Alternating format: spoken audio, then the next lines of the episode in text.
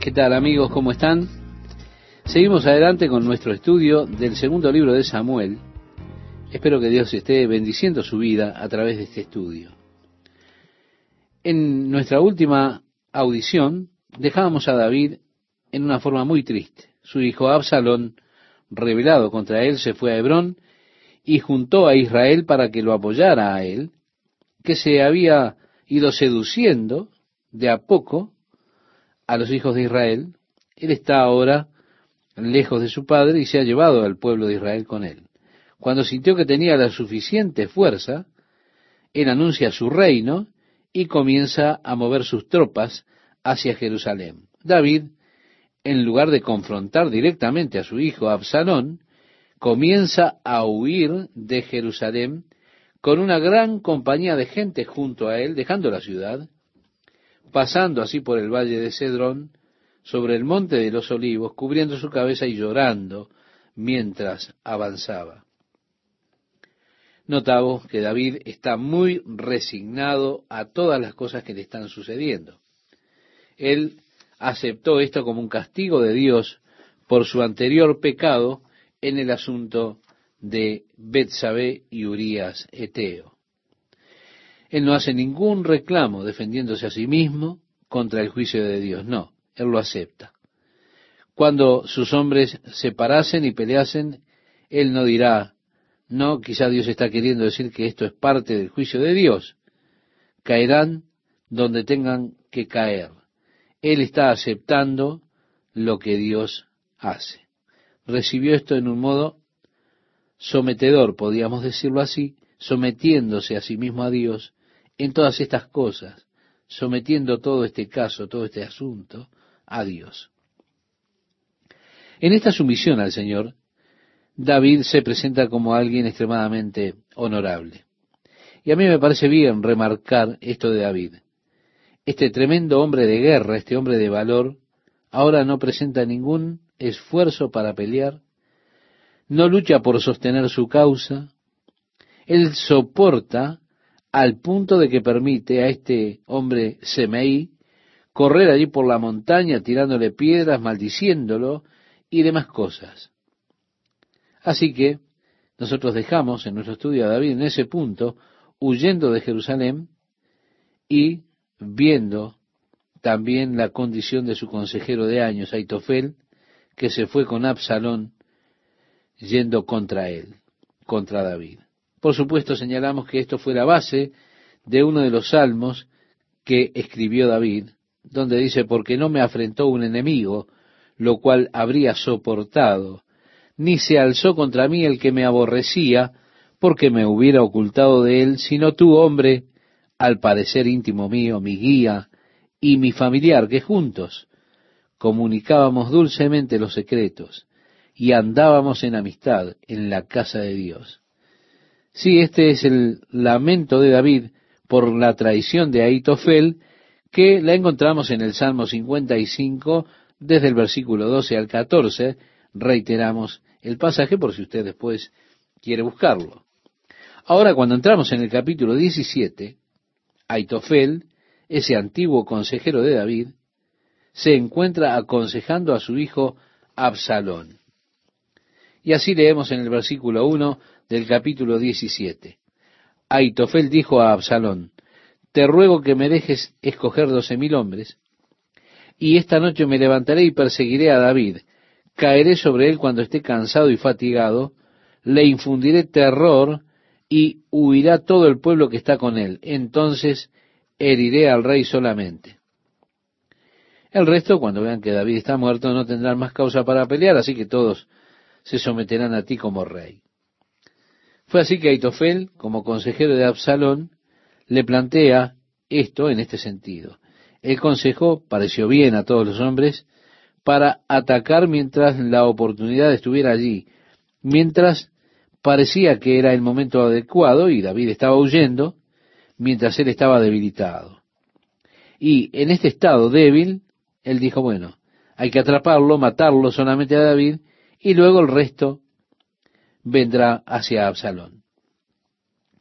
Así Usaí, que era amigo de David, a quien David envió para contrarrestar el consejo de Aitofel, Usaí luego sugirió esto.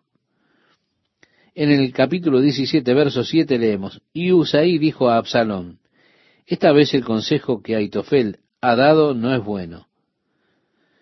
Porque David y sus hombres son valientes. ¿Sabes qué tan duros son? Y son como una osa a la cual se les ha robado sus cachorros.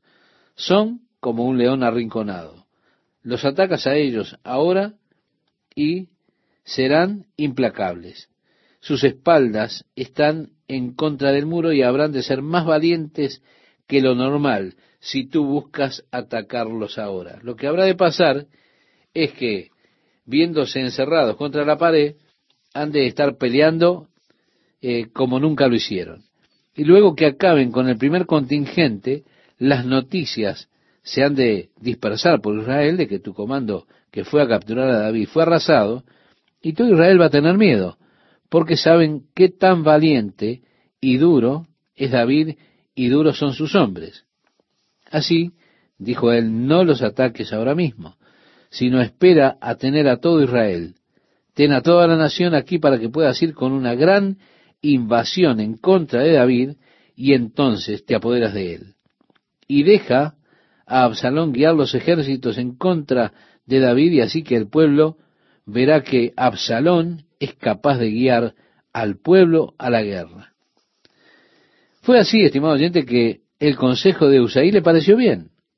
Y todos salieron con el consejo de Usaí para esperar y congregar a todo Israel y luego sí que Absalón fuera a la guerra contra David.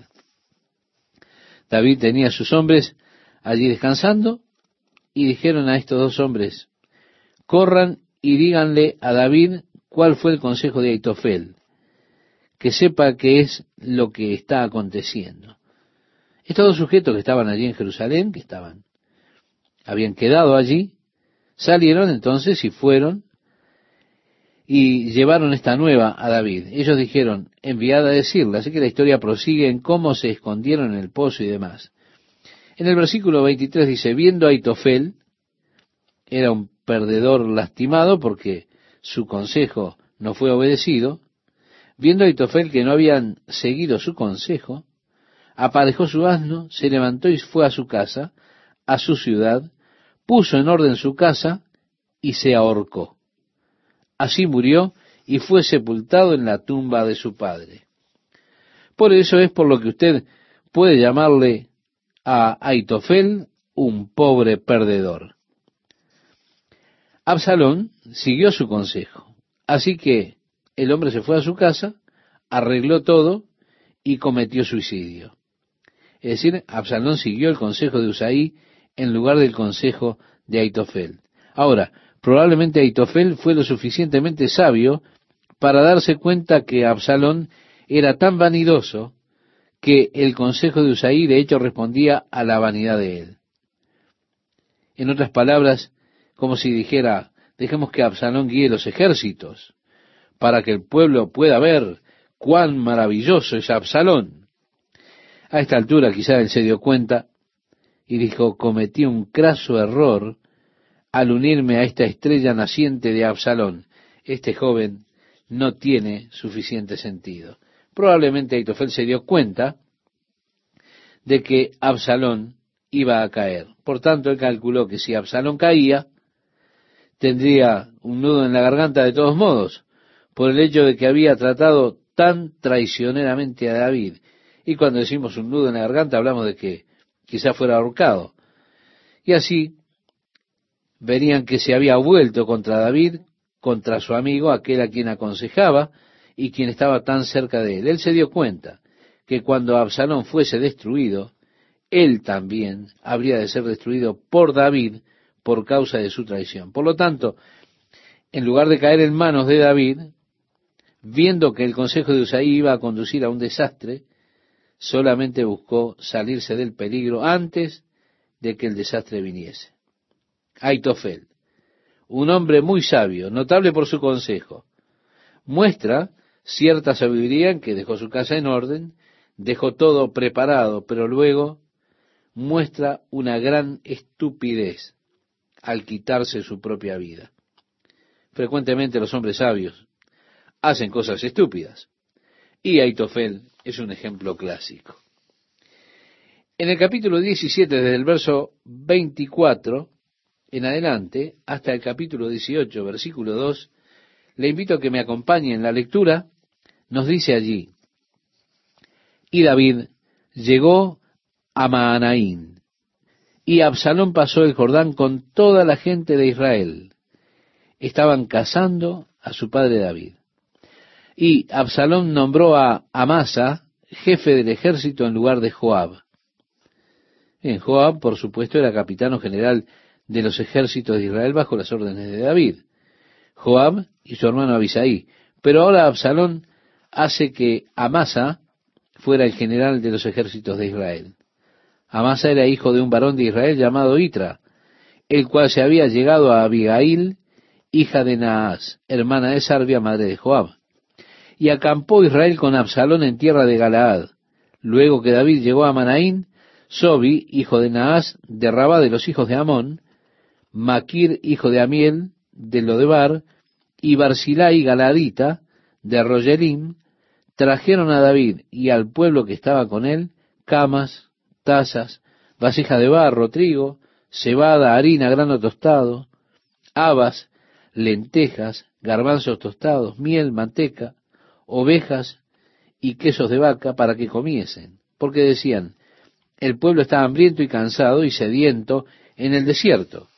David, pues, pasó revista al pueblo que tenía consigo y puso sobre ellos jefes de millares y jefes de centenas, y envió David al pueblo, una tercera parte bajo el mando de Joab, una tercera parte bajo el mando de Abisai, hijo de Sarbia, hermano de Joab, y una tercera parte al mando de Itaí Geteo, y dijo el rey al pueblo, yo también saldré con vosotros. Ellos dijeron, no, no debes ir a la batalla con nosotros, quédate aquí porque realmente eres al único a quien quieren. Si nosotros caemos en batalla, no hace la diferencia. Ellos no vienen tras nosotros, están solamente tras de ti. Si tú sales, te habrás de poner en peligro porque a ti te van a perseguir. Así que saldremos y pelearemos por ti. David ahora está preparándose para defenderse él mismo y divide el pueblo que estuvo con él, divide los hombres de guerra en tres compañías y los voluntarios de David para que vayan con ellos. Y así dice el verso 5, y el rey mandó a Joab, a Abisaí, a Itaí, diciendo, tratad benignamente por amor de mí al joven Absalón. Y todo el pueblo oyó cuando él dio la orden acerca de Absalón a todos los capitanes. Así que él les ordena, miren, trátenlo bien aunque Absalón se ha rebelado contra su padre, con todo, él era su hijo, y David aún sentía un gran amor por su hijo Absalón. Salió pues el pueblo al campo contra Israel, y se libró la batalla en el bosque de Efraín.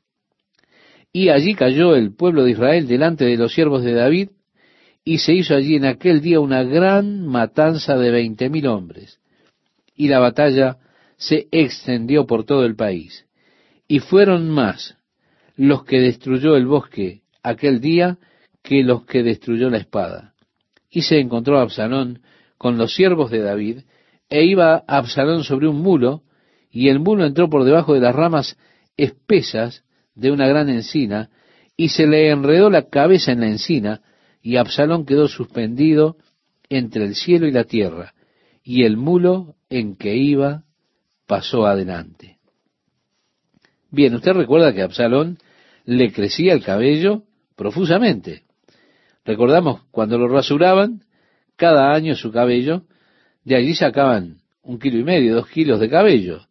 Así que el cabello puede ser algo muy atractivo, pero también puede ser algo muy desastroso. Para Absalón realmente fue un desastre, pues mientras cabalgaba sobre su muslo, debajo de esta rama de encina, su cabello quedó atrapado en la encina, el mulo prosiguió andando, pero él quedó colgado de su cabello. Y el relato bíblico dice, viéndolo uno, avisó a Joab diciendo, he aquí que he visto a Absalón colgado de una encina. Y Joab respondió al hombre que le daba la nueva, y viéndolo tú, ¿por qué no le mataste luego allí echándole a tierra? Me hubiera placido darte diez ciclos de plata y un talabarte. El hombre dijo a Joab, aunque me pesaras mil ciclos de plata, no extendería yo mi mano contra el hijo del rey, porque nosotros oímos cuando el rey te mandó a ti y a Abisaí a Itaí diciendo, mirad que ninguno toque al joven Absalón. Por otra parte, habría yo hecho traición con mi vida, pues que al rey nada se le esconde, y tú mismo estarías en contra. Fue así que el sujeto le dijo, oye, ¿piensas que estoy loco? Yo conozco a David, a él no se le escapa nada. No quiere que toquen a su hijo Absalón. Tú mismo atestiguarías contra mí. Y respondió Joab, no malgastaré mi tiempo contigo. Tomando tres dardos en su mano, los clavó en el corazón de Absalón, quien estaba aún vivo en medio de la encina. Y diez jóvenes escuderos de Joab rodearon e hirieron a Absalón y acabaron de matarle. Entonces Joab tocó la trompeta y el pueblo se volvió de seguir a Israel porque Joab detuvo al pueblo. Tomando después a Absalón, le echaron en un gran hoyo en el bosque y levantaron sobre él un montón muy grande de piedras y todo Israel huyó, cada uno a su tienda. Sí, durante la vida de Absalón leemos que él hizo una especie de torre, un monumento, y le puso su nombre. Ese pilar lo llamó el lugar de Absalón. Ahora hay en Jerusalén, en el día de hoy, en el valle de Cedrón, debajo de lo que llaman el pináculo del templo, que es la esquina del monte en que Herodes construyó para el templo en sus días, había allí en el fondo de Cedrón una especie de lugar de entierro, un pilar, un monumento llamado la Torre de Absalón. Y no es en realidad la torre que está mencionada aquí en la Biblia, haciendo de esto una cosa bíblica. Pero muchas personas, creyendo esto, van allí a mirarla. Absalón tenía un pilar que él había levantado, un monumento, y está establecido en el valle, porque dijo, no tengo hijo que mantenga mi nombre en memoria. Ahora, es interesante porque las escrituras dicen que él tenía dos hijos. Así que también sus hijos, ambos de ellos murieron jóvenes. O bien él construyó el pilar antes de que sus hijos nacieran. Una de dos cosas. No sabemos cuál podrá ser, pero una de dos fue lo que aconteció. ¿Qué tal amigos? ¿Cómo están? Seguimos adelante entonces con nuestro estudio en el pasaje que citaba Esteban, en el capítulo 18, versículo 19. Dice, entonces Aimaas, hijo de Sadoc, dijo, correré ahora y daré al rey las nuevas de que Jehová ha defendido su causa de la mano de sus enemigos. Respondió Joab, hoy no llevarás las nuevas, las llevarás otro día. No darás hoy la nueva, porque el hijo del rey, ha muerto. Y Joab dijo a un etíope, ve tú, y di al rey lo que has visto. Y el etíope hizo reverencia ante Joab y corrió. Entonces Aimaas, hijo de Sadoc, volvió a decir a Joab, sea como fuere, yo correré ahora tras el etíope. Y Joab dijo, Hijo mío, ¿para qué has de correr tú si no recibirás premio por las nuevas? Mas él respondió, sea como fuere, yo correré. Entonces le dijo, corre. Corrió pues Aimaas por el camino de la llanura, y pasó delante del etíope, y David estaba sentado entre las dos puertas, y el atalaya había ido alterrado sobre la puerta en el muro, y alzando sus ojos, miró y vio a uno que corría solo. El atalaya dio luego voces y lo hizo saber al rey. Y el rey dijo, si viene solo, buenas nuevas trae. En tanto que él venía acercándose, vio el atalaya a otro que corría y dio voces el atalaya al portero diciendo, He aquí otro hombre que corre solo. Y el rey dijo, Este también es mensajero. Y el atalaya volvió a decir, Me parece el correr del primero como el correr de Aimaas, hijo de Sadoc.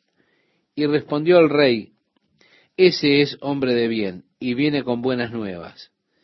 Entonces Aimaas dijo en alta voz al rey, paz. Y se inclinó a tierra delante del rey y dijo, bendito sea Jehová Dios tuyo, que ha entregado a los hombres que habían levantado sus manos contra mi señor el rey. Y el rey dijo, ¿el joven Absalón está bien? Y Aimaas respondió, vi yo un gran alboroto cuando envió Joab al siervo del rey y a mí tu siervo, mas no sé qué era. Bueno, ¿cómo está Absalón? Bien, yo realmente no lo sé. Yo solo vi una multitud, podemos decir que fue la respuesta de este joven. Él dijo, ponte de pie, porque el etíope llegaba precisamente en ese momento. Y aquí tenemos, estimado oyente, algo interesante para mí. Aimaas podía correr bien, pero el problema es que él no tenía ningún mensaje. Y yo creo que algunos de nosotros muchas veces cometemos este mismo error. Nosotros decimos, yo quiero correr, quiero servir al Señor, oh, quiero salir para servir al Señor. Yo ya soy salvo hace dos semanas. Y nosotros salimos de manera prematura, sin tener algo que compartir. Pero corremos tan ansiosos que a veces nos involucramos en cosas donde realmente no estamos calificados para enfrentarlas. Esto lo he visto una y otra vez. Las personas vienen y dicen, déjeme correr, yo quiero ir, quiero salir y predicar, quiero salir y compartir. Pero no importa cuán bien usted corra, es importante que usted tenga un mensaje para cuando llegue, que usted tenga algo importante que pueda compartir. Por eso a menudo nosotros decimos, no, no vaya, solo siéntese y aprenda. Siéntese y prepárese crezca en su conocimiento para que cuando usted salga tenga un mensaje para compartir. Sigue la lectura diciéndonos, luego vino el etíope y dijo, reciba nuevas mi señor el rey, que hoy Jehová ha defendido tu causa de la mano de todos los que se habían levantado contra ti. El rey entonces dijo al etíope, ¿el joven Absalón está bien? Y el etíope respondió, como aquel joven sean los enemigos de mi señor al rey, y todos los que se levanten contra ti para mal. Entonces el rey se turbó, y subió a la sala de la puerta y lloró, y yendo decía así, Hijo mío, Absalón, hijo mío, hijo mío, Absalón, ¿quién me diera que muriera yo en lugar de ti, Absalón? Hijo mío, hijo mío. Sí, David se afligió muchísimo por su hijo Absalón. Dieron aviso a Joab, he aquí el rey llora y hace duelo por Absalón. Y se volvió aquel día la victoria en luto para todo el pueblo, porque oyó decir el pueblo aquel día que el rey tenía dolor por su hijo. Y entró el pueblo aquel día en la ciudad escondidamente, como suele entrar a escondidas el pueblo avergonzado que ha huido de la batalla. Mas el rey, cubierto el rostro, clamaba en alta voz, Hijo mío, Absalón, Absalón, hijo mío, hijo mío. Entonces Joab vino a la casa del rey y dijo, Hoy has avergonzado el rostro de todos tus siervos, que hoy han librado tu vida y la vida de tus hijos y de tus hijas, y la vida de tus mujeres, y la vida de tus concubinas, amando a los que te aborrecen y aborreciendo a los que te aman, porque hoy has declarado que nada te importan tus príncipes y siervos, pues hoy me has hecho ver claramente que si Absalón viviera, aunque todos nosotros estuviéramos muertos, entonces estarías contento. Levántate pues ahora y ve afuera y habla bondadosamente a tus siervos, porque juro por Jehová que si no sales, no quedará ni un hombre contigo esta noche, y esto te será peor que todos los males que te han sobrevenido desde tu juventud hasta ahora. Entonces se levantó el rey y se sentó a la puerta y fue dado aviso a todo el pueblo diciendo, He aquí el rey está sentado a la puerta. Y vino todo el pueblo delante del rey, pero Israel había huido, cada uno a su tienda. Allí comenzó un movimiento para traer de regreso a su rey, David. Realmente ellos, de alguna manera, habían cambiado de David. Israel había cambiado, Jerusalén había cambiado, y ahora ellos habían comenzado un movimiento para traer de regreso a David. Fue así que David regresó del río Jordán mientras regresaba a Jerusalén, y el primero en salirle al encuentro en el río Jordán fue aquel hombre Semeí, ¿recuerda? Que tiraba piedras y lo maldecía en el camino cuando él salió. Ahora David está regresando. Semeí está allí para visitarlo y saludarlo y darle la bienvenida por su regreso. Y el relato bíblico dice, entonces Semeí, hijo de Gera, se postró delante del rey cuando él hubo pasado el Jordán y dijo al rey, no me culpe, mi señor, de iniquidad, ni tengas memoria de los males que tu siervo hizo el día en que mi señor el rey salió de Jerusalén. No los guarde el rey en su corazón, porque yo tu siervo reconozco haber pecado, y he venido hoy el primero de toda la casa de José, para descender a recibir a mi señor el rey. Respondió Abisaí, hijo de Sarbia, y dijo, ¿no ha de morir por esto Semeí que maldijo el ungido de Jehová? David entonces dijo, ¿qué tengo yo con vosotros, hijo de Sarbia, para que hoy me seáis adversarios? ¿Ha de morir hoy alguno en Israel? Pues no sé yo que hoy soy rey sobre Israel. Y dijo el rey a Semeí, no morirás. Y al rey se lo juró. El siguiente en encontrarse con él fue Mefiboset, que era el hijo de Jonatán. Ellos le habían dicho a David una mentira. Los siervos de Mefiboset le habían dicho a David una mentira al decirle que Mefiboset había jurado lealtad a Abisaí, o estaba intentando tomar el reino. Él mismo quería tomar el reino luego que David escapó. Esa fue la mentira. Y tenemos en el versículo 24 que nos dice también Mefiboset, hijo de Saúl, descendió a recibir al rey no había lavado sus pies, ni había cortado su barba, ni tampoco había lavado sus vestidos, desde el día en que el rey salió hasta el día en que volvió en paz. Y luego que vino él a Jerusalén a recibir al rey, el rey le dijo, Mefiboset, ¿por qué no fuiste conmigo? Y él respondió, Rey, señor mío, mi siervo me engañó, pues tu siervo había dicho, enalbardadme un asno y montaré en él e iré al rey porque tu siervo es cojo. Pero él ha calumniado a tu siervo delante de mi señor el rey. Mas mi señor el rey es como un ángel de Dios. Haz pues lo que bien te parezca. Fue así que David lo perdonó cuando descubrió que todo había sido una mentira que le habían dicho acerca de Mefiboset. Cuando ellos trajeron de regreso al rey David, este hombre que se había encontrado con él y le había ofrecido todas esas comidas, esos bocados y demás, David buscaba traerlo de regreso y estar con David en Jerusalén. Ese era el propósito. El hombre dijo, hey amigo, tengo 80 años, estoy feliz aquí, estoy muy viejo para disfrutar ahora las danzas de las mujeres y todo lo demás. ¿Por qué debería regresar a Jerusalén? Quiero morir aquí donde estoy.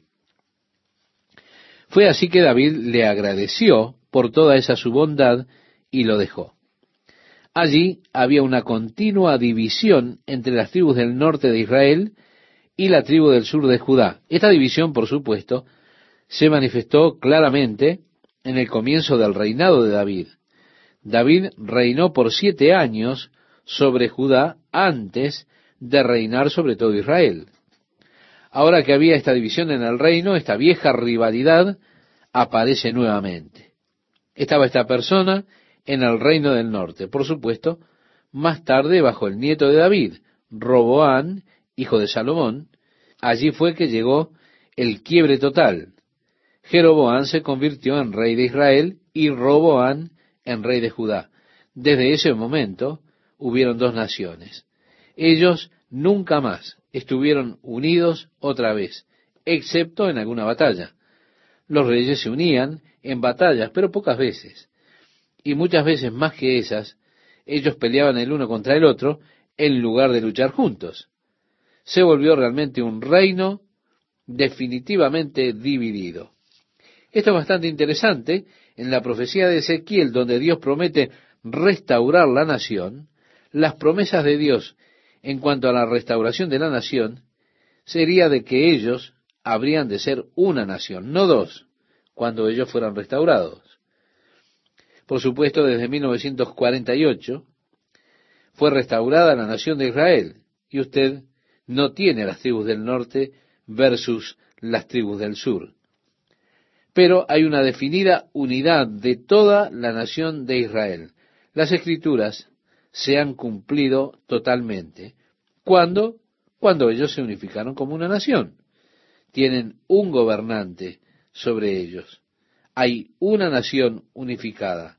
Así como lo predijo el profeta Ezequiel muchos, muchos años atrás. En el capítulo 20, esta división se manifiesta por esta persona en particular con el nombre de Seba, que es de la tribu de Benjamín. Él tocaba una trompeta en Israel, la cual siempre era una señal para reunir al pueblo para su causa. Leemos en el versículo 1 del capítulo 20, donde dice, no tenemos nosotros parte en David ni heredad con el hijo de Isaí, cada uno a su tienda Israel. Así todos los hombres de Israel abandonaron a David, siguiendo a Seba, hijo de Bicli. Mas los de Judá siguieron a su rey desde el Jordán hasta Jerusalén. Y luego que llegó David a su casa en Jerusalén, tomó el rey las diez mujeres concubinas que había dejado para guardar la casa y las puso en reclusión y les dio alimentos, pero nunca más se llegó a ellas, sino que quedaron encerradas hasta que murieron en viudez perpetua. David le había pedido a Amasa ser uno de sus generales del ejército. Amasa fue quien era el general bajo Absalón, pero cuando Absalón fue asesinado, David le pidió que fuera uno de sus generales. Ahora, Joab no quería tener nada que ver con eso. En la lectura tenemos, después dijo al rey a Amasa, convócame a los hombres de Judá para dentro de tres días, y hállate tú aquí presente. Fue pues Amasa para convocar a los de Judá, pero se detuvo más del tiempo que le había sido señalado. Y dijo David a Abisaí, Seba, hijo de Bicri, nos hará ahora más daño que Absalón. Toma pues tú los siervos de tu señor y ve tras él, no sea que halle para sí ciudades fortificadas y nos cause dificultad. Entonces salieron en pos de él los hombres de Joab y los ereteos y peleteos y todos los valientes salieron de Jerusalén para ir tras Seba, hijo de Bicri.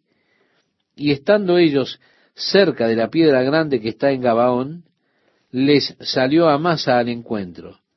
Y Joab estaba ceñido de su ropa, y sobre ella tenía pegado a sus lomos el cinto con una daga en su vaina, la cual se le cayó cuando él avanzó. Entonces Joab dijo a Amasa, ¿te va bien, hermano mío? Y tomó Joab con la diestra la barba de Amasa para besarlo. Y Amasa no se cuidó de la daga que estaba en la mano de Joab. Y éste le hirió con ella en la quinta costilla y derramó sus entrañas por tierra y cayó muerto sin darle un segundo golpe. Después Joab y su hermano Abisaí fueron en persecución de Seba, hijo de Bicri. Y uno de los hombres de Joab se paró junto a él diciendo, cualquiera que ame a Joab y a David, vaya en pos de Joab.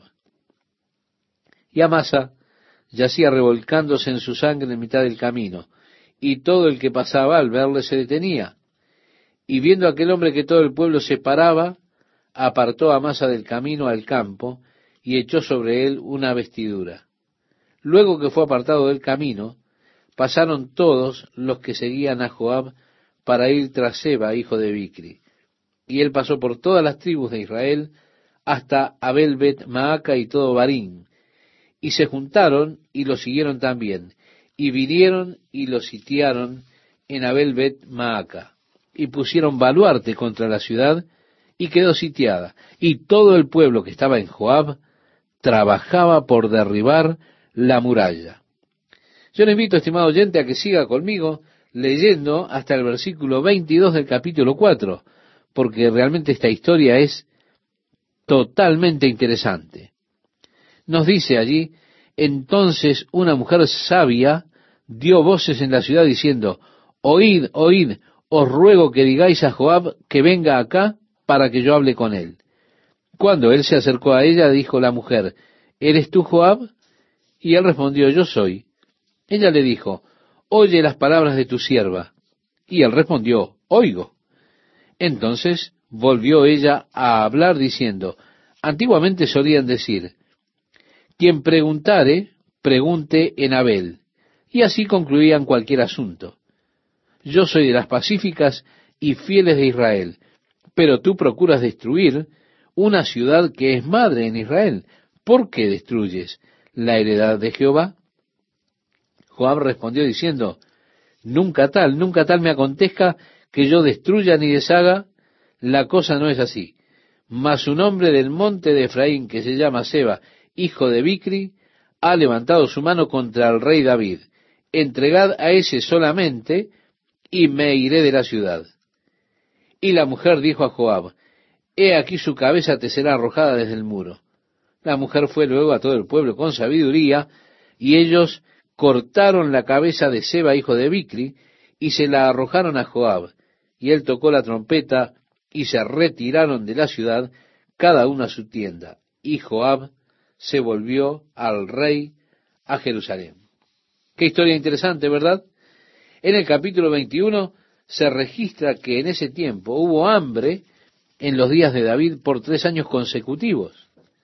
Y David consultó a Jehová y Jehová le dijo, es por causa de Saúl y por aquella casa de sangre por cuanto mató a los Gabaonitas. Estimado oyente, esto a mí me resulta de lo más interesante. Cuando Josué estaba yendo a conquistar la tierra, Dios le dice a Josué, no hagan pacto con las personas de la tierra, no harán tratos, ningún pacto, elimínenlos. Así que luego de la conquista de la ciudad de Jai, vinieron a Josué esos hombres ancianos, con los zapatos gastados, el pan mohoso en sus manos, ropas rotas, y le dijeron, hemos venido de una gran distancia, porque hemos oído de tu fama, y cómo Dios destruyó a los egipcios, y de cómo Dios está contigo. Nuestros líderes nos han enviado a ti para hacer una alianza de que nosotros no los atacaremos y ustedes no nos atacarán a nosotros. Josué dijo, bueno, ¿de dónde vienen ustedes? Ellos dijeron, venimos de muy lejos. De hecho, cuando dejamos nuestra casa, este pan estaba caliente en nuestras manos. Pero mira lo mohoso que está. Estas sandalias eran nuevas.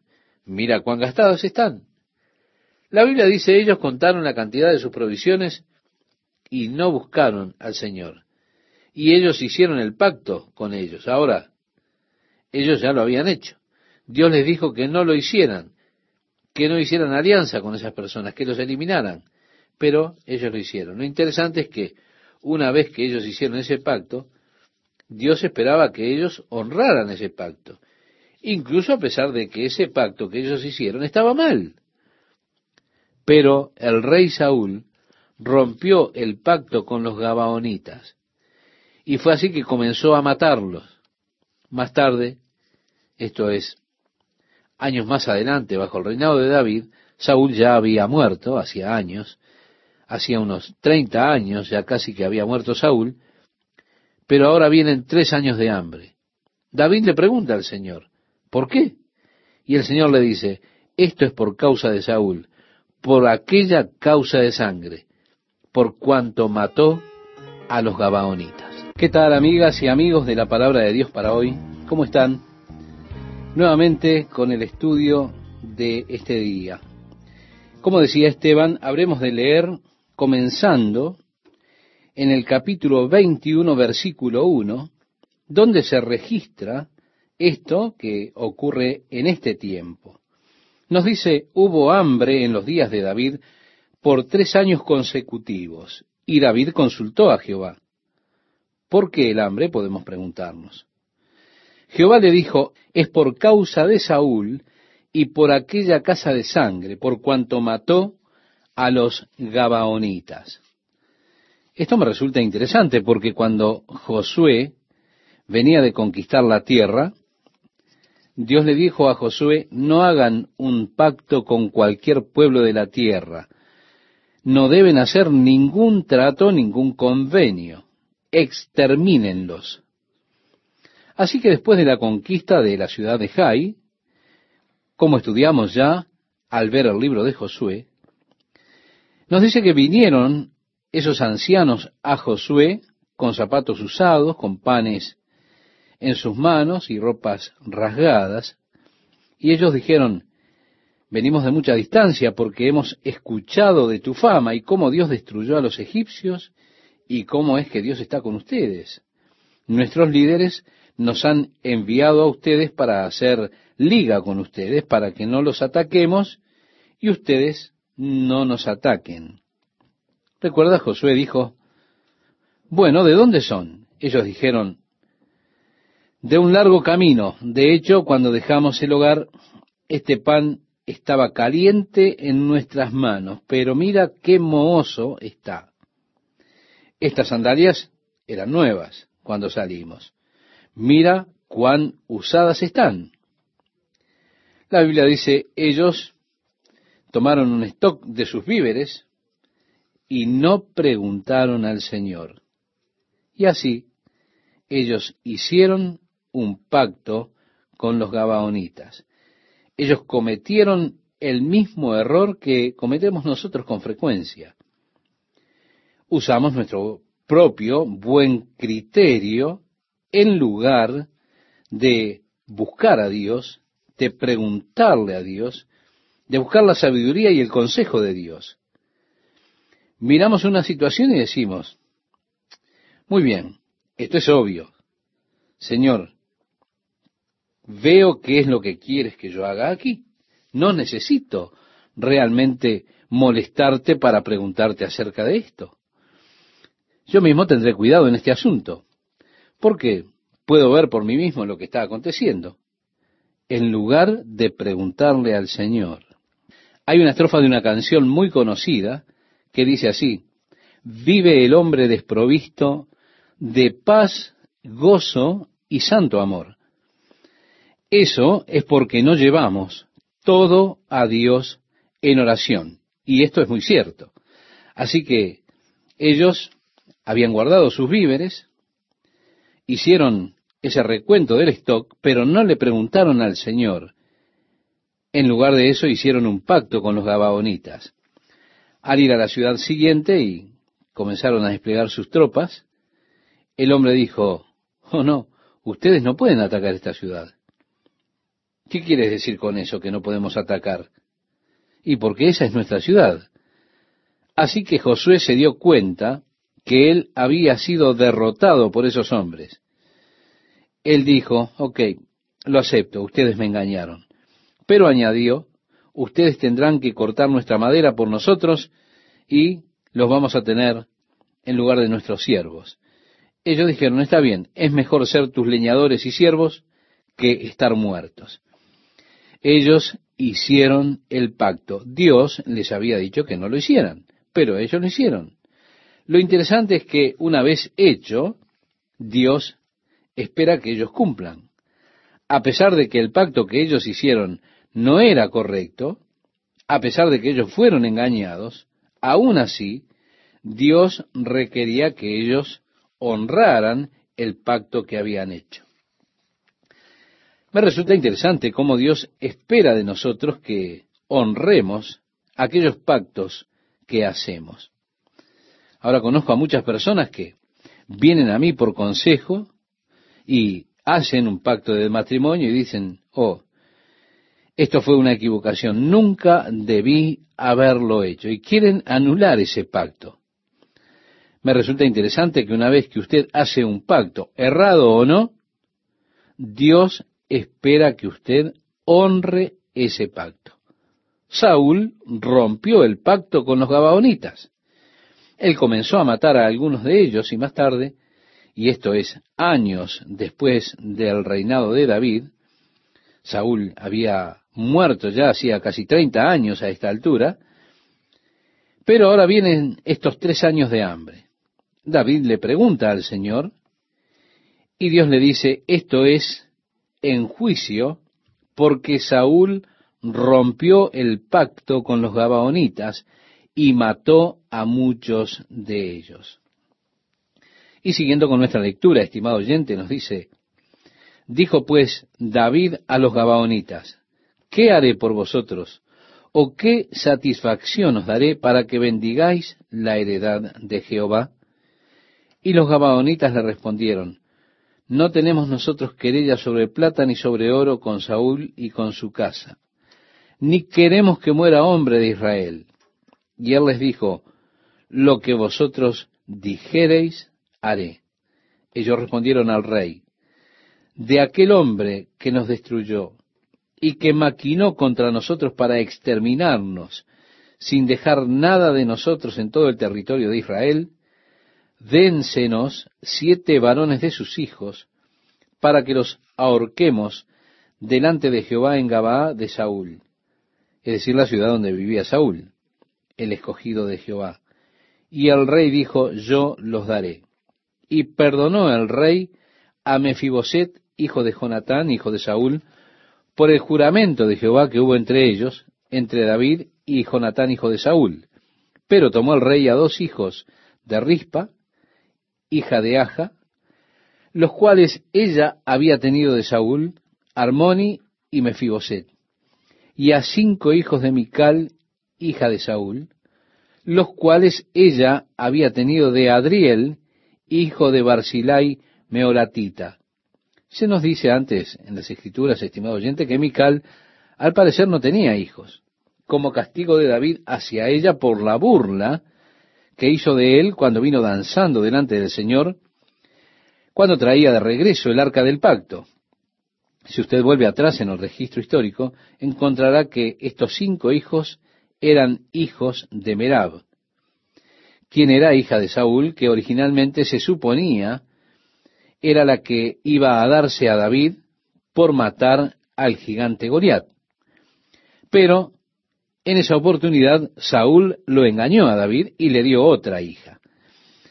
Ella tuvo cinco hijos, así que estos hijos que fueron devueltos a los Gabaonitas para ser ahorcados eran los cinco hijos de Merab, la mujer que se suponía debía ser la esposa original de David. Más otros dos que eran de hecho hijos de Saúl de una de sus concubinas. Y dice el relato, y los entregó en manos de los Gabaonitas, y ellos los ahorcaron en el monte delante de Jehová. Así murieron juntos aquellos siete, los cuales fueron muertos en los primeros días de la siega, al comenzar la siega de la cebada. Entonces Rispa, hija de Aja, tomó una tela de silicio y la tendió para sí sobre el peñasco, desde el principio de la siega hasta que llovió sobre ellos agua del cielo y no dejó que ninguna ave del cielo se posase sobre ellos de día, ni fieras del campo de noche. Y fue dicho a David lo que hacía Rispa, hija de Aja, concubina de Saúl. Entonces David fue y tomó los huesos de Saúl y los huesos de Jonatán su hijo, y sepultaron los huesos de Saúl y los de su hijo Jonatán en tierra de Benjamín, en Sela, en el sepulcro de Cis, su padre. Ahora, comenzando en el versículo 15, encontramos que nos dice, volvieron los filisteos a hacer la guerra a Israel. Y descendió David y sus siervos con él y pelearon con los filisteos. Y David se cansó. E Isbi Benob, uno de los descendientes de los gigantes, cuya lanza pesaba trescientos ciclos de bronce, y quien estaba ceñido con una espada nueva, trató de matar a David. Mas Abisaí, hijo de Sarbia, llegó en su ayuda e hirió al filisteo y lo mató. Entonces los hombres de David le juraron diciendo, Nunca más de aquí en adelante saldrás con nosotros a la batalla, no sea que apagues la lámpara de Israel. Así que vemos a David que está volviéndose ya un poco anciano para pelear. Desde ese momento en adelante no le habrían de permitir a David que fuera a la batalla. Cuenta luego de la muerte del resto de los parientes de Goliat. todos los gigantes, filisteos, aún uno de ellos que tenía seis dedos en las manos y seis en cada pie. Es decir, en lugar de tener veinte dedos, como todos los hombres, tenía veinticuatro dedos en total. En el capítulo 22 nos encontramos con la canción de David, la canción de liberación. Aquí un salmo que no está en el libro de los salmos, sino que está aquí en segunda de Samuel y es realmente parecido a los salmos. Podemos decir es uno de los salmos de David acerca de la liberación de Dios. Habló David a Jehová las palabras de este cántico, el día que Jehová le había librado de la mano de todos sus enemigos y de la mano de Saúl. Dijo, Jehová es mi roca y mi fortaleza y mi libertador. Dios mío, fortaleza mía, en él confiaré. Mi escudo y el fuerte de mi salvación, mi alto refugio.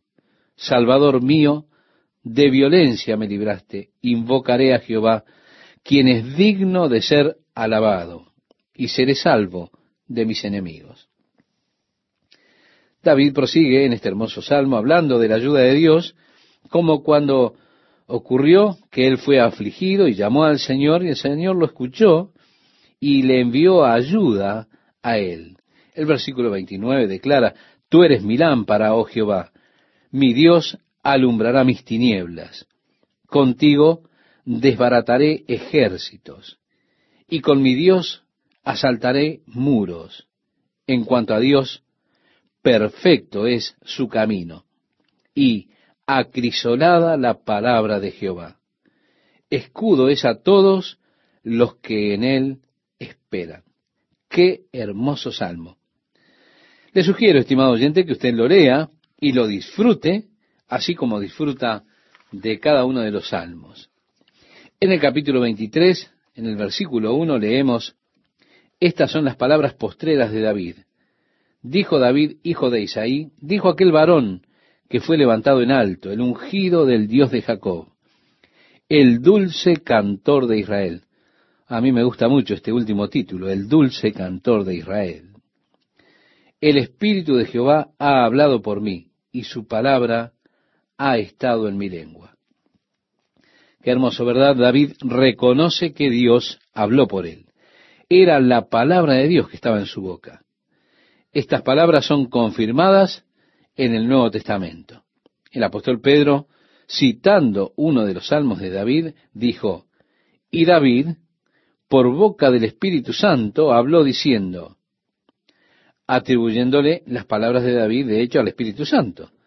David aquí él mismo está atribuyendo sus palabras al Espíritu Santo.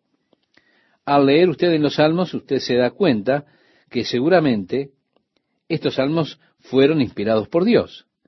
La adoración a Dios, de hecho, es inspirada por Dios. El Espíritu de Jehová ha hablado por mí y su palabra ha estado en mi lengua. En el versículo 3 leemos, el Dios de Israel ha dicho, me habló la roca de Israel. Habrá un justo que gobierne entre los hombres, que gobierne en el temor de Dios o desearía que pusiesen eso en alguna parte en la ceremonia de juramento de los presidentes de nuestros países, ¿verdad? Cualquiera que vaya a gobernar sobre los hombres debería hacer esto en justicia y temor de Dios. ¿Qué clima diferente tendríamos en nuestros países en el día de hoy si quienes nos gobiernan estuvieran gobernando en el temor de Dios? El problema con el hombre es que no puede manejar la autoridad. Si usted no cree eso, vaya al concilio de la ciudad algún lunes a la noche, al Congreso, mírelos mientras se sientan allí como pequeños dioses, esperando que todos los atiendan, les hagan reverencia, y ellos pueden decir, vengan a mí, y los otros vienen a salamerearlos, aún en un gobierno local sencillo.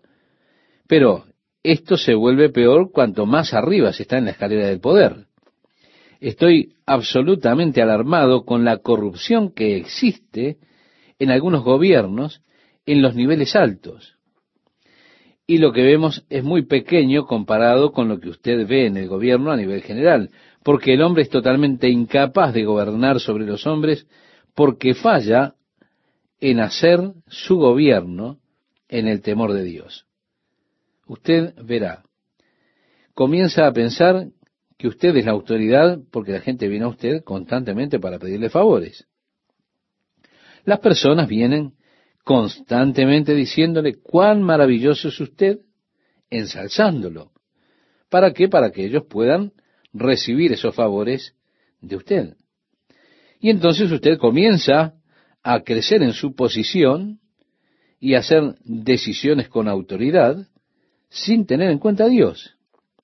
Y el hecho de que usted algún día tendrá que responder delante de Dios por cada decisión que usted ha hecho, porque más aún si usted está en una posición de liderazgo, usted de hecho es un representante de Dios porque está gobernando las vidas de las personas.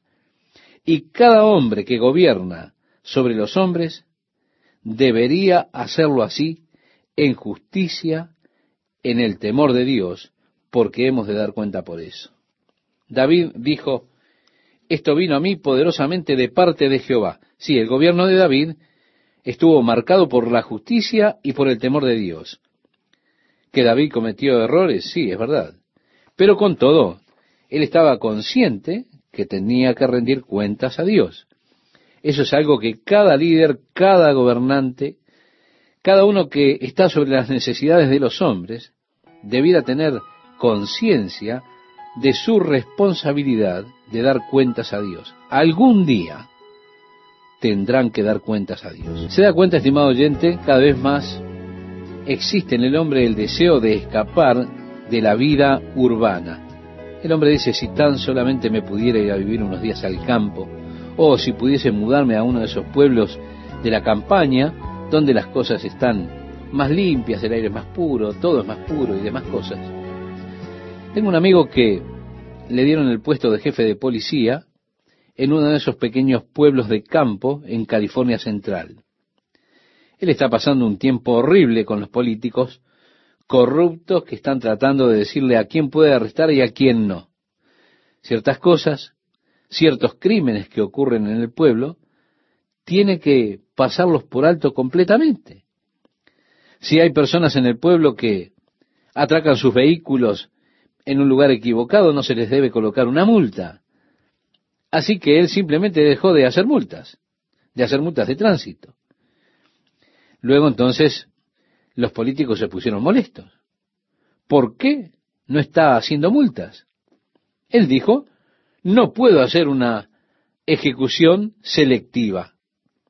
Pero usted habla acerca de la corrupción, esta está por todos lados. ¿Por qué? Porque el hombre no tiene temor de Dios en su corazón, no reconoce el hecho de que un día tendrá que rendir cuentas a Dios.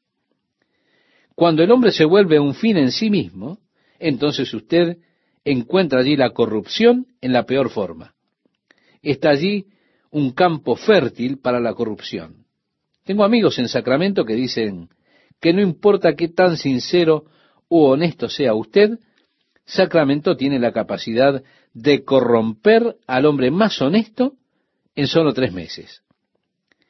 El gobierno romano es corrupto hasta la médula.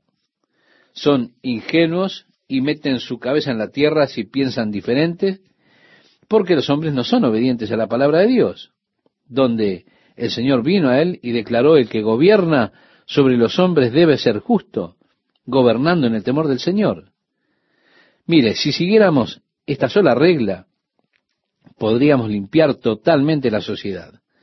Si los que están gobernando sobre los hombres fuesen realmente justos, gobernaran en el temor de Dios, créame, terminaría toda la corrupción del mundo. Pero no es el caso. Parece que esto no ocurrirá en un futuro cercano, a menos que regrese Cristo a la tierra. ¿Qué tal amigos? ¿Cómo están? Qué placer estar con ustedes otra vez. Como decía Esteban, en el versículo 1 nosotros leemos, estas son las palabras postreras de David. Dijo David, hijo de Isaí, dijo aquel varón que fue levantado en alto, el ungido del Dios de Jacob, el dulce cantor de Israel. El Espíritu de Jehová ha hablado por mí, y su palabra ha estado en mi lengua. David, estimado oyente, reconocía que Dios hablaba por medio de él. Era la palabra de Dios que estaba en su lengua. Estas palabras luego son confirmadas en el Nuevo Testamento. Siguiendo con nuestra lectura en el versículo 3, nos dice, el Dios de Israel ha dicho, me habló la roca de Israel. Habrá un justo que gobierne entre los hombres, que gobierne en el temor de Dios. Qué ambiente totalmente distinto tendríamos hoy en las naciones si los líderes de cada nación, cada uno de ellos, solamente gobernaran en el temor de Dios. Y el gobierno de David estuvo marcado por la justicia, por el temor de Dios. No podemos negar que David cometió sus errores, eso es cierto. Pero aún así, él era consciente de su responsabilidad delante de Dios. Eso es algo de lo que cada líder, cada gobernante que está sobre los hombres, necesitaría estar consciente, consciente de su responsabilidad ante Dios. Porque un día Él ha de responder ante Dios, debido a que los hombres no han sido obedientes a la palabra de Dios, donde el Señor declara, el que gobierna sobre los hombres debe ser justo y gobernar en el temor de Dios. Mire, estimado oyente, si nosotros siguiéramos esa regla, podríamos limpiar totalmente la sociedad. Si aquellos que gobiernan sobre los hombres fueran justos, gobernaran en el temor de Dios, con toda seguridad, eso terminaría con toda la corrupción en los gobiernos. Pero lamentablemente ese no es el caso y no parece que ha de ser el caso en el futuro cercano, a menos que Cristo regrese, que Cristo venga. Siguiendo nuestra lectura, hablando de este justo que gobernará sobre los hombres, dice, será como la luz de la mañana, como el resplandor del sol en una mañana sin nubes, como la lluvia que hace brotar la hierba de la tierra. No es así mi casa para con Dios. Sin embargo, Él ha hecho conmigo pacto perpetuo, ordenado en todas las cosas, y será guardado. Aunque todavía no haga Él florecer toda mi salvación y mi deseo. Mas los impíos serán todos ellos como espinos arrancados, los cuales nadie toma con la mano, sino el que quiere tocarlos se arma de hierro y de asta de lanza, y son del todo quemados en su lugar. Usted tiene aquí el salón de la fama de David. Ahora vienen estos hombres que son los poderosos, los valientes que estuvieron con David, los hombres que pelearon en su ejército. Y así a partir del versículo 8 nos dice, José Basebet el tacmonita principal de los capitanes. Este era Adino el Esnita, que mató a ochocientos hombres en una ocasión. Después de este, Eleazar, hijo de Dodo, Ahoita, uno de los tres valientes que estaban con David cuando desafiaron a los filisteos que se habían reunido allí para la batalla, y se habían alejado los hombres de Israel. Este se levantó e hirió a los filisteos hasta que su mano se cansó y quedó pegada su mano a la espada. Aquel día Jehová dio una gran victoria y se volvió el pueblo en pos de él tan solo para recoger el botín. Sí, este hombre estuvo peleando tanto tiempo que él no podía decir dónde terminaba su mano y dónde comenzaba su espada. Su mano se le cerró. Él luchó durante toda la batalla, realmente un valiente, uno de los tres valientes de David. Después de este fue Sama, hijo de Age, Ararita. Los filisteos se habían reunido en Leí, donde había un pequeño terreno lleno de lentejas, y el pueblo había huido delante de los filisteos. Él entonces se paró en medio de aquel terreno y lo defendió, y mató a los filisteos, y Jehová dio una gran victoria. Luego se nos dice de otros tres, cuando David estaba peleando contra los filisteos, y los filisteos habían tomado Belén. Y nos dice a partir del versículo 15, y David dijo con vehemencia, ¿quién me diera a beber del agua del pozo de Belén que está junto a la puerta? Entonces los tres valientes irrumpieron por el campamento de los filisteos y sacaron agua del pozo de Belén que estaba junto a la puerta, y tomaron y la trajeron a David.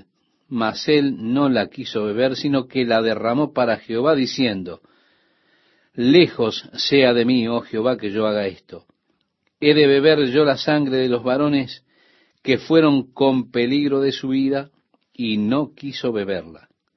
Los tres valientes hicieron esto.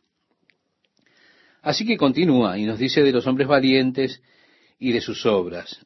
Luego solo se nos da una lista de los nombres, los treinta hombres que fueron contados con David, que fueron los hombres valientes de David. Ya entrando en el capítulo 24, leemos, volvió a encenderse la ira de Jehová contra Israel e incitó a David contra ellos a que dijese, ve, haz un censo de Israel y de Judá.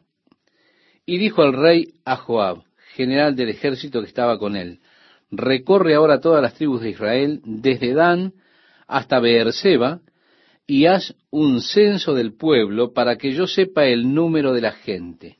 Joab justamente objetó a David acerca de este proceso de conteo. Él dijo, porque tú no necesitas saber cuántas personas hay. En realidad, él le preguntó, ¿por qué tú necesitas saber cuántas personas hay? Dios es capaz de darte una gran multitud. ¿Por qué necesitas saber cuántos tienes? Pero la Biblia nos dice que insistió David en que fueran contados. El Señor se oponía al censo en la base del hecho de que Dios había declarado que él habría de multiplicar la simiente de Abraham y que ésta sería como la arena del mar y como las estrellas de los cielos que no se pueden contar. Para David entonces, buscar el número de personas o contar a las personas, hacer un censo, era realmente desafiar de esa manera la promesa de Dios, la cual Dios había declarado que Él les habría de multiplicar hasta que no se pudieran contar. Pero el orgullo de David, cualquiera sea la razón, buscaba contar el número de hombres luchadores que él tenía tanto en Judá como en Israel. Fue así que él encomendó a Joab para que fuera por toda la tierra y los contara. Joab lo hizo así. Le llevó nueve meses hacer este censo. Cuando él regresó, luego de los nueve meses, encontró que habían quinientos mil hombres en Judá que eran valientes y había ochocientos mil en Israel. Continuando la lectura, nos dice, después que David hubo censado al pueblo, le pesó en su corazón y dijo David a Jehová, yo he pecado gravemente por haber hecho esto. Mas ahora, oh Jehová, te ruego que quites el pecado de tu siervo, porque yo he hecho muy neciamente. Fue así que luego que David terminó con esto, se dio cuenta de su necedad. Y él reconoce su pecado y pide perdón. Y leemos, así ha dicho Jehová. Tres cosas te ofrezco. Tú escogerás una de ellas para que yo la haga. Vino pues Gad a David y se lo hizo saber y le dijo, ¿quieres que te vengan siete años de hambre en tu tierra? ¿O que huyas tres meses delante de tus enemigos y que ellos te persigan, o que tres días haya peste en tu tierra? Piensa ahora y mira qué responderé al que me ha enviado. Entonces David dijo a Gad, en grande angustia estoy. Caigamos ahora en mano de Jehová, porque sus misericordias son muchas, mas no caiga yo en manos de hombres. Y Jehová envió la peste sobre Israel desde la mañana hasta el tiempo señalado, y murieron del pueblo desde Dan hasta Beerseba setenta mil hombres. Y cuando el ángel extendió su mano sobre Jerusalén para destruirla, Jehová se arrepintió de aquel mal y dijo al ángel que destruía al pueblo, basta ahora, detén tu mano. Y el ángel de Jehová estaba junto a la era de Arauna Jebuseo. Y David dijo a Jehová, cuando vio el ángel que destruía al pueblo, yo pequé, yo hice la maldad. ¿Qué hicieron estas ovejas?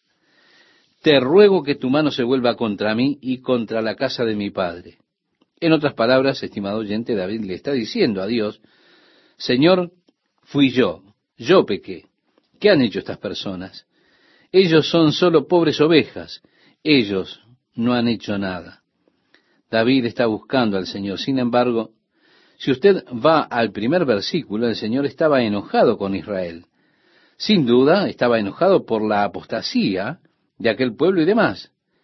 Dios presentó esta causa contra Israel. Y Gad vino a David aquel día y le dijo, sube y levanta un altar a Jehová en la era de Arauna Jebuseo. Subió David, conforme al dicho de Gad, según había mandado Jehová, y Arauna miró, y vio al rey y a sus siervos que venían hacia él. Saliendo entonces Arauna, se inclinó delante del rey, rostro a tierra. Y Arauna dijo, ¿por qué viene mi señor al rey a su siervo? Y David respondió, para comprar de ti la era, a fin de edificar un altar a Jehová, para que cese la mortandad del pueblo. Y Arauna dijo a David, tome y ofrezca a mi señor el rey lo que bien le pareciere. He aquí bueyes para el holocausto, y los trillos y los yugos de los bueyes para leña. Todo esto, oh rey, Arauna lo da al rey. Luego dijo Arauna al rey, Jehová tu Dios te sea propicio.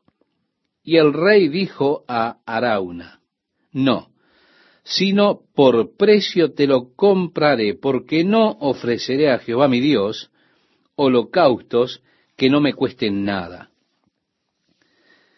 Estimado oyente, yo pienso en cuanto a David que este es un principio muy, pero muy interesante. Nosotros hablamos acerca de hacer sacrificios para Dios, pero muchas veces realmente no comprendemos qué significa sacrificar ante el Señor.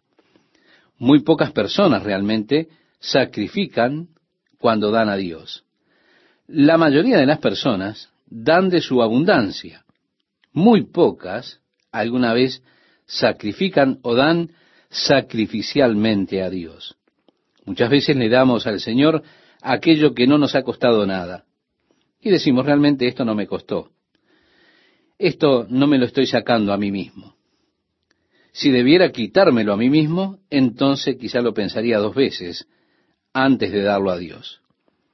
Pocas personas realmente dan sacrificialmente a Dios. Le dan a Dios lo que realmente les ha costado algo. En realidad yo siento que los pobres realmente dan mucho más a Dios que las personas ricas.